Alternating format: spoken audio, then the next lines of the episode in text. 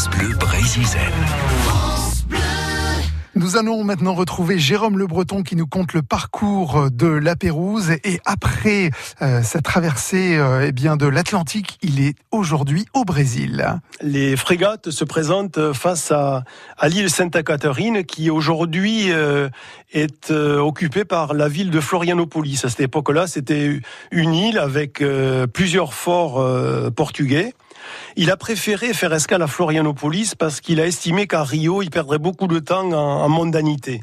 Alors l'Atlantique avait été traversé, il fallait faire le, le plein euh, en eau douce, en bois pour faire la, cuisine à bord des navires, et puis surtout euh, en légumes frais, en vaches, en cochons, en moutons, on emportait tout ça sur les, sur les bateaux. Et puis surtout, à Sainte-Catherine, il y a des citronniers sauvages sur toute l'île.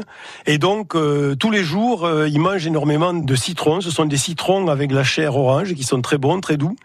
Et ils vont en prendre une, une quantité parce qu'on ne le savait pas encore euh, exactement, mais on se doutait, notamment suite au voyage de Cook, que les agrumes apportaient quelque chose qui permettait de combattre le scorbut. On ne savait pas ce que c'était. On sait aujourd'hui que c'est la vitamine C. Alors ensuite, il repart du Brésil, il passe par le Cap Horn et il arrive à la Concepción au Chili. Voilà, la conception du Chili où ils ont vraiment un accueil chaleureux par les Espagnols.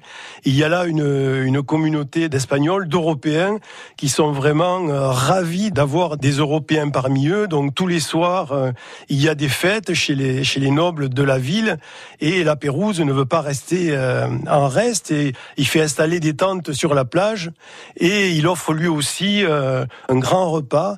Il fait tirer des, des feux d'artifice à la fin du repas ce qui, euh, à mon avis, n'a pas dû plaire aux scientifiques, même à certains euh, marins, parce que il a dû, je pense, utiliser des fusées de détresse. Et bon, il s'agissait à l'époque, il faut le voir, d'impressionner aussi les, les étrangers, les Européens qui étaient sur les différentes escales pour montrer la puissance de la France et la, puissance de cette expédition. Donc là aussi, il y a un réapprovisionnement en vivres frais, très important pour combattre le, le scorbut, en eau et en bois.